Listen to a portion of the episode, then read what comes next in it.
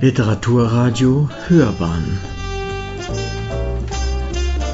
Abseits vom Mainstream Ja, also die, die Andrea Schaller und ich, wir sind beide Kunsthistorikerinnen und irgendwann haben wir uns gesagt, wir haben keine Lust mehr, nur Sachbücher zu schreiben und versuchen es doch mal mit einem Kinderkrimi. Und was hätten wir denn da für eine Idee? Und dann sind wir auf die ähm, Idee gekommen, halt auch uns auf Kunst zu konzentrieren. Und dann haben wir uns ähm, die Saliera von Benvenuto Cellini, die in Wien im Kunsthistorischen Museum steht, zum Vorbild genommen, weil die tatsächlich mal gestohlen wurde und ein paar Jahre in einem Wald verbuddelt war. Und da haben wir uns einfach draufgesetzt auf diese Geschichte und haben ähm, ja, versucht, daraus etwas zu basteln und dann sind wir auf die Idee gekommen, die ganze Familie mit L anfangen, also ganzen Namen, die Familie heißen Lauterbach, die heißen halt jetzt alle so groß, sowohl die Großeltern als auch der, die, die Eltern teilweise und die Kinder heißen alle mit L, deswegen dieses Lauter Lauterbachs. Und die drei Kinder, Lisa, Levin und Laura, fahren zu ihren Großeltern nach Oberbayern in den Ferien und ähm, sitzen im Zug, ganz aufgeregt, zum ersten Mal alleine Zug fahren. Lisa, die Ich-Erzählerin, ist neun, Levin, ihr Bruder, elf und die Cousine Laura auch elf. Und die behandeln die Lisa natürlich immer so ein bisschen nebenbei, aber deswegen haben wir ihr dann auch die stärkste Rolle gegeben. Und, ähm, und auf dem, die Großeltern holen die Kinder vom Zug ab und auf dem Weg äh, nach Hause wird es Laura schlecht und der Opa hält an und ähm, der Dackel des Hauses Lilly springt aus dem Auto und verschwindet im Wald und der Opa und die zwei anderen Kinder hinterher. Und äh, Lilly buddelt irgendwo und der Levin hebt irgendwas auf. Das sieht die Lisa so aus dem Augenwinkel und der Opa leint Lilly an und die gehen wieder zum Auto. Gut. Und als sie dann alleine sind, die drei Kinder, erzählt der Levin, dass er einen Autoschlüssel und einen Zettel mit GPS-Daten gefunden hat. Das weiß der natürlich, dass das GPS-Daten sind. Und er hat dann auch gleich im Handy nachgeguckt, wo sich das befindet. Und äh, am nächsten Tag suchen sie den Ort, wo diese, diese GPS-Daten angegeben haben. Es ist natürlich prompt das Loch und sie haben einen Esslöffel dabei, mehr konnten sie nicht bei den Großeltern ähm, mitnehmen, unauffällig, und fangen da an, so ein bisschen zu graben. Und dann kommt ein Mann und sie verschwinden ganz schnell und verstecken sich. Und der gräbt und gräbt und holt einen Sack aus dem Loch und verschwindet damit. Und sie hinterher. Und dann wissen sie, wo der wohnt und gucken, wie der heißt und der heißt Benedikt Karl. Und der Autoschlüssel hat einen Anhänger, wo BC draufsteht. Also alles ganz klar, dem Benedikt Karl ähm, gehört das Auto. Und äh, tags drauf äh, gehen sie dann wieder dahin und äh, mit dem Autoschlüssel und versuchen einfach in der Straße die Autos zu öffnen, was ja heutzutage immer ganz einfach ist. Kein Auto. Und ähm, dann ähm, wollen sie da, ja, und da äh, kein Auto, genau. Und ähm, da wollte ich jetzt mal kurz ein bisschen was lesen. Nachdem wir ein paar Minuten ratlos herumgestanden hatten, beschloss Laura, doch mal durch ein Fenster ins Haus zu lugen. Bloß musste sie dafür leider in den Garten gehen. Laura, lass das, rief ich leise. Man darf nicht einfach in fremde Gärten gehen. Aber Laura hatte schon das Gartentor aufgestoßen und schlich sich direkt an der Hauswand entlang um die Ecke. Nun konnten wir sie nicht mehr sehen. Es dauerte eine gefühlte Ewigkeit, bis wir sie wieder sahen. Leider war sie nicht allein. Zuerst ertönte lautes Hundegebell, dann hörte man eine wütende Männerstimme. Du Göre, was treibst du hier in meinem Garten? Schäl dich bloß weg, sonst lasse ich den Hasso auf dich los. Dann kam sie ums Haus herum, der Mann aus dem Wald, der wohl Benedikt Karl hieß, sein wild kläffender Schäferhund und die verängstigte Laura. Benedikt Karl zerrte Laura grob am Arm und schimpfte laut auf sie ein. Laura sagte gar nichts. Das machte den Mann noch wütender. Er holte aus und gab ihr eine schallende Ohrfeige. Was wolltest du hier? Antworte gefälligst, brüllte er. Lassen Sie sie los, rief nun Levin und wollte sich in den Garten stürzen. Vor Verblüffung ließ der Mann Laura los. Sie nutzte die Gelegenheit zu entkommen. Tobend jagte ihr der Hund hinterher. So schnell habe ich meine Cousine noch nie rennen sehen. Sie hechtete geradezu durch das Gartentor und warf es direkt vor Hassos Schnauze krachend ins Schloss. Wir rannten gleich weiter zu unseren Fahrrädern. Panisch blickte ich hinter uns, bevor ich auf meinen Sattel sprang. Zum Glück kam uns niemand hinterher. Mindestens mit Schallgeschwindigkeit rasten wir durch den Wald zurück zu den Großeltern. Natürlich hatten die ihren Mittagsschlaf längst beendet und waren irritiert, dass wir uns einfach davon gestohlen hatten, ohne wenigstens einen Zettel zu hinterlassen. Sie hatten sogar versucht, Levin auf dem Handy anzurufen, aber er hatte es stumm gestellt. Als sie Laura sahen, hörten sie aber auf zu schimpfen.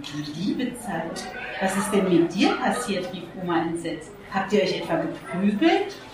Erst jetzt fiel mir auf, dass Laura eine knallrote linke Wange hatte. Ihr linker Oberarm war ebenfalls gerötet und ihr T-Shirt war über der linken Schulter eingerissen. Laura fing an zu weinen und ich gleich mit. Auch Levin guckte ganz bedröppelt und wusste nicht, was er sagen sollte. Laura, du musst uns auf der Stelle sagen, wer dich so zugerichtet hat, forderte Opa sehr energisch. So kannte ich ihn gar nicht. Levin, das warst doch hoffentlich nicht du. Aber Opa, wie kannst du nur sowas denken, antwortete Levin sehr kleinlaut und es klang so, als würde er auch gleich losheulen. Wie sollten wir ihnen bloß erklären, dass Laura in einen fremden Garten gegangen war und wer der Mann dort war? Während die Gedanken wild in meinem Kopf herumsausten, fing Laura an zu erzählen, und zwar alles. Sie erzählte von dem Autoschlüssel und von dem Zettel mit den GPS-Daten. Sie erzählte von unserer Schatzsuche mit dem Küchenlöffel und von dem Mann mit der Schaufel. Sie erzählte von dem großen Sack und dass wir herausfinden wollten, was da drin war. Und sie erzählte, dass der Mann Benedikt Karl heißt. Levin schaute sie dabei verzweifelt an, fiel ihr aber nicht ins Wort. Er hatte wohl begriffen, dass wir alleine nicht weiterkamen. Als Laura schwieg, stand Oma mit einem Ruck auf und entschied, ich rufe die Polizei. Und die kommt dann natürlich und kassiert den Autoschlüssel ein. Und was ich vorhin vergessen habe zu erzählen, abends, als die sich einen Film angucken wollten, kam stattdessen eine Sondersendung im Fernsehen, dass von der gestohlenen Saliera in Wien der Dreizack aufgetaucht sei. Und die Großmutter, die ähm, Goldschmied-Restauratorin ist, guckt natürlich fasziniert diese Sondersendung an. Und dann erzählen sie den Kindern auch von Benvenuto Cellini, diesem Goldschmied und Bildhauer aus Florenz und Rom, der zu seiner Zeit ähm, nicht gerade ein gesetzeskonformer Mensch war und unter anderem drei Leute umgebracht hatte, aber so groß in der Gunst des Papstes stand, dass äh, er das immer alles äh, ganz gut überlebt hat. Und das finden die Kinder natürlich auch spannend, so eine Geschichte zu hören von einem Künstler, der nicht äh, nur ähm, ein ordentliches Leben führt. Jedenfalls nachdem die, also am nächsten Morgen klingelt das Telefon und die Kinder hören, wie die Großmutter telefoniert und sie hören, dass die mit dem LKA telefoniert. Und ähm, dann äh, und, und sie sagen aber nicht, dass sie das gehört haben. Und die Oma sagt dann ja, also sie müsste jetzt heute leider nach München in die Stadt fahren, sie hätte was zu tun. Und die Kinder könnten mit und mit dem Opa dann in München sein. Und die sind dann im Olympiapark, weil die Kunstabteilung des LKA ist in der Barbarastraße. Und ähm, äh, dann äh, fragen die Kinder nach, ob es sowas ähnliches wie die Saliera vielleicht auch in München anzugucken gibt. Und dann schauen sie sich in der Schatzkammer äh, ähnliche Sachen an. Und irgendwann ist die Oma endlich fertig und sie fahren nach Hause und gehen dort in einen Biergarten und treffen da zufällig einen uralten Studienkollegen von der Großmutter, die, der, Die haben sich ewig nicht gesehen gehabt und der macht mit seiner Freundin zufällig Ferien in Oberbayern. Und wenn ihr wollt, lese ich jetzt also auch noch das kleine Stückchen vor und dann, ja, gut. Also die sitzen im Biergarten, die Kinder haben was gegessen, es gab noch ein Eis. Oma wirkte zwischendurch immer wieder mal abwesend. Plötzlich fragte sie Tom, sag mal Tom, hast du auch mitbekommen, dass der Dreizack der Saliera aufgetaucht ist? Tom zuckte regelrecht zusammen und sein Gesicht schien für einen Augenblick zu versteinern. Zumindest kam mir das so vor. Und ein kurzer Blick zu Laura zeigte mir, dass sie das auch beobachtet hatte. Dann sah er wieder normal aus und erwiderte munter, na klar, das war ja überall in den Nachrichten, warum fragst du? Oma schaute ganz merkwürdig drein und sagte statt einer Antwort, habt ihr eigentlich heute Abend noch was vor? Wäre doch nett, bei uns noch ein Glas Wein zu trinken. Die Kinder müssten sowieso bald ins Bett. Die haben einen anstrengenden Tag hinter sich. Und ewig können wir hier auch nicht mehr bleiben. Noch bevor wir protestieren konnten, antwortete Tom zögerlich, ja, gute Idee. Was meinst du, Tatjana? Wandte er sich an seine Freundin, die bis dahin noch nicht viel gesagt hatte. Meinetwegen gern, wir haben nichts anderes geplant und wie du weißt, schaue ich mir immer gerne andere Häuser an. Sie lächelte Oma und Opa freundlich zu und ich fand sie sehr sympathisch. Bei Tom war ich mir da nicht ganz so sicher. Warum auch immer. Es fing an zu dämmern und ich wurde plötzlich sehr müde. Der Weg nach Hause zog sich ziemlich in die Länge. Im Wald wurde es richtig dunkel und unheimlich. Ich ging zu Oma Louise. Sie nahm meine Hand und sagte, ich weiß, Lisa, es war ein langer Tag und gestern war es ja auch so aufregend. Gleich gehst du ins Bett und morgen machen wir dann was Schönes zusammen. Was denn? Das bespreche ich noch mit dem Opa. Nachdem wir gute Nacht gesagt hatten und in unseren Betten lagen, meinte Laura nachdenklich, irgendwie komisch. Oma kommt ständig auf dieses Salzfass zu sprechen. Aber was sie in München da bei der Kripo gemacht hat, das will sie uns einfach nicht erzählen. Levin erwiderte, ich glaube ja auch, dass Oma irgendetwas weiß, das mit diesem Salzfass zu tun hat. Aber was? Das Ding wurde doch in Wien gestohlen und Wien ist ganz schön weit weg. Bestimmt hat das Ganze mit unserem schönen Schatz zu tun. Wir haben ein Recht darauf zu erfahren, was in dem Sack war. Und ich finde, wir haben auch Anspruch auf Finderlohn. Naja, Laura guckte kritisch rein. Jetzt wollte ich auch mal was sagen. Ich finde ja diesen Tom seltsam, Laura. Hast du vorhin auch gesehen, wie er zusammengezuckt ist? Als Oma mit dem Salzdings anfing. Ja, stimmt. Aber was soll das bedeuten? Dass er das Ding geklaut hat, das glaube ich nicht. Das glaubte ich allerdings auch nicht. Von unten drang Stimmenmurmel herauf. Mensch, die sitzen auf der hinteren Terrasse, flüsterte Levin. Wenn wir das Fenster aufmachen, müssten wir eigentlich hören, was die reden. Lisa, rutsch mal. Und wehe, du gibst auch nur einen Ton von dir, Blödmann. Mein Bett stand direkt unter dem Fenster. Oma hatte das Fenster zugemacht, damit ich mir keinen Pips hole, wie sie sagte. Jetzt öffnete Levin es ganz vorsichtig einen Spalt breit. Hinter dem Vorhang saßen wir drei nun auf meinem Bett und lauschten. Erst hörten wir Gläser klingen, dann ein mehrstimmiges Prost und dann die Stimme von Opa. Verrückter Zufall, dass ausgerechnet Lilly die Stelle gefunden hat, an der dieser Sack vergraben war. Und noch verrückter, dass die Kinder auf eigene Faust losgezogen sind, um ihn auszubuddeln. Das hätte wirklich ins Auge gehen können, fiel Oma ein. Ihr habt ja gesehen, wie schlimm Laura aussieht. Ich hätte es nicht anders gemacht, sagte eine unbekannte Frauenstimme. Das musste Tatjana sein. Kinder sind nun mal neugierig und lieben Abenteuer. Und was gibt es Besseres als eine echte Schatzsuche? Aber doch nicht die Kinder unseres Sohnes Laurenz, rief Opa theatralisch aus. Der Mann hat ständig Angst, dass ihnen etwas zustößt und dass sie mit der Polizei in Berührung kommen könnten.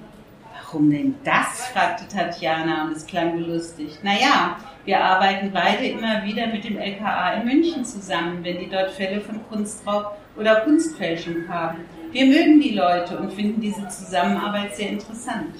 Aber Laurenz ist es nicht geheuer, dass seine Eltern sich im Umfeld von Kriminellen tummeln, erklärte Oma. Solange sie sich auf der richtigen Seite tummeln, ist das doch toll, sagte wieder Tatjana. Komisch, dass dieser Tom so gar nichts von sich gab. Und jetzt wollen Sie natürlich unbedingt wissen, was in dem Sack war, fuhr Oma fort. Aber das darf ich Ihnen natürlich erst erzählen, wenn alles aufgeklärt ist. Wovon sprichst du? fragte Tom nun erstaunt. Erst antwortete ihm keiner. Aber dann sagte Oma mit gedämpfter Stimme, so dass sie noch schwerer zu verstehen war. Ihr dürft das bitte wirklich niemandem weiter sagen. Das ist alles noch streng geheim. Ich erzähle das vor allem, weil ich in diesem Fall auf Toms Hilfe hoffe. In dem Sack im Wald war eine Holzkiste. Und in der Holzkiste war die Saliera, aber mit Dreizack. Danach war es totenstill.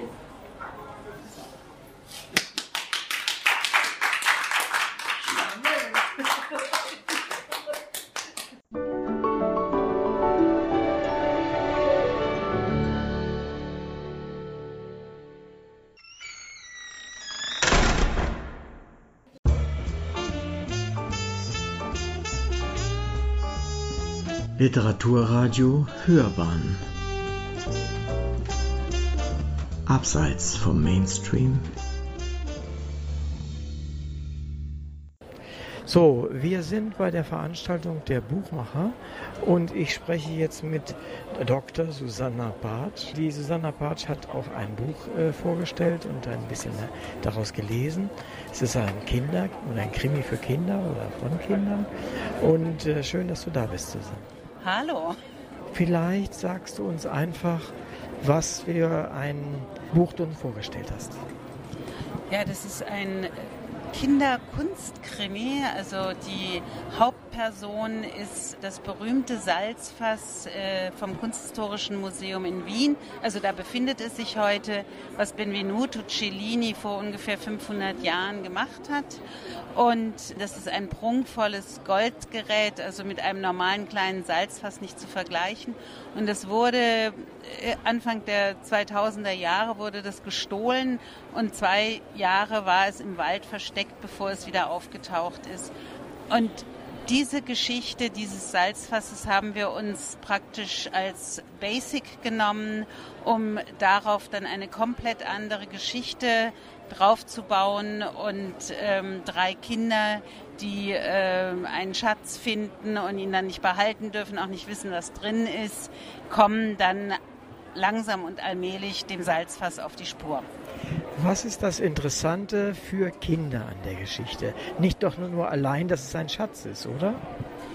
Nein, also da ist erstens mal natürlich die spannende Geschichte, wie drei Kinder bei ihren Großeltern eigentlich ganz normale Ferien machen wollen und dann in eine ähm, große Geschichte verwickelt werden und zum Schluss wird es dann auch richtig spannend dabei. Ähm, und äh, dann kommt noch obendrauf dazu, dass sie alles Mögliche eben über den Benvenuto Cellini, über diesen Künstler, der in Florenz gelebt hat und in Rom gelebt hat und der drei Morde begangen hat und äh, dabei aber eben ein fantastische Dinge gemacht hat, weshalb er vom Papst auch immer äh, beschützt wurde. Da erfahren Sie eine ganze Menge drüber und über, äh, auch über die Kunst der Zeit und ein bisschen über die Florentiner Kultur. Für welche Altersklasse ist das Buch gemacht? Also wir haben das eigentlich für acht bis zwölfjährige gedacht gehabt und vorhin hat mir jemand erzählt, dass ihre sechsjährige Enkelin das von ihren Eltern vorgelesen bekommen hat und alles total verstanden hat und total begeistert war, was mich sehr erstaunt hat. Aber gut, dann ist es eben auch schon für ein paar Sechsjährige. Vor lauter Begeisterung über den Inhalt haben wir ganz vergessen zu sagen, wie das Buch heißt. das heißt Lauter Lauterbachs und die geheimnisvolle Saliera. Aus welchem Verlag? Die Edition Tingeltangel ist der Verlag vor der wir jetzt gerade stehen. Gibt es denn schon außerdem, was, was du gerade sagtest, Erfahrungen äh, vom Buchmarkt? Gibt es Rezensionen? Gibt es irgendwelche äh, ähm, ja, Informationen, wie es ankommt? Das ist leider noch nicht sehr viel. Also in der Süddeutschen Zeitung, in der SZ Extra war letzten Sommer schon mal ein großer Artikel über das Buch und jetzt auch noch mal eine Ankündigung dieser Lesung. Ähm, dann haben, hat der Thomas, der, der, der Verleger, der hat äh, bei Lovely Books zehn Exemplare verlost und die haben dann Rezensionen geschrieben und die waren alle begeistert. Bei Amazon haben wir auch äh, einige begeisterte Rezensionen, aber was noch fehlt, sind wirklich ähm, in den Printmedien auch mal eine Rezension zu haben. Ich habe noch eine, eine, Frage. Es ist ja nicht das erste Buch, das du schreibst, sondern ich habe verstanden, dass du auch im Sachbuchbereich unterwegs bist. Also ich bin eigentlich eine Sachbuchautorin und äh, da bin ich schon sehr lange unterwegs und vor gut 20 Jahren ist mein erstes Buch für Jugendliche erschienen, das hieß Haus der Kunst.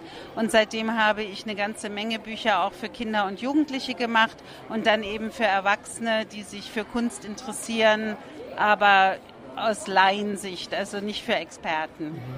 Kunst unterzubringen im Buchmarkt ist im Fachbuchbereich wahrscheinlich relativ gut, aber in diesem Übergang zur ja fast Belletristik oder in dem Fall Krimi-Bereich ist es sicherlich einfach, genug Informationen unterzubringen über das, worüber man sprechen will, was die Kunst angeht, aber die Menschen nicht zu überfrachten, oder?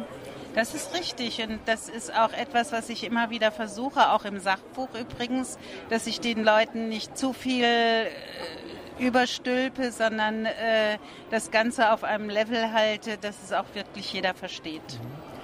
Gut, dann kommen wir zum Ende des Interviews. Ich bedanke mich bei Susanna Bartsch. Es hat mir Spaß gemacht. Deine Lesung hat mir viel Freude gemacht. Vielleicht hören wir uns im Radio nochmal wieder. Danke. Sehr gerne.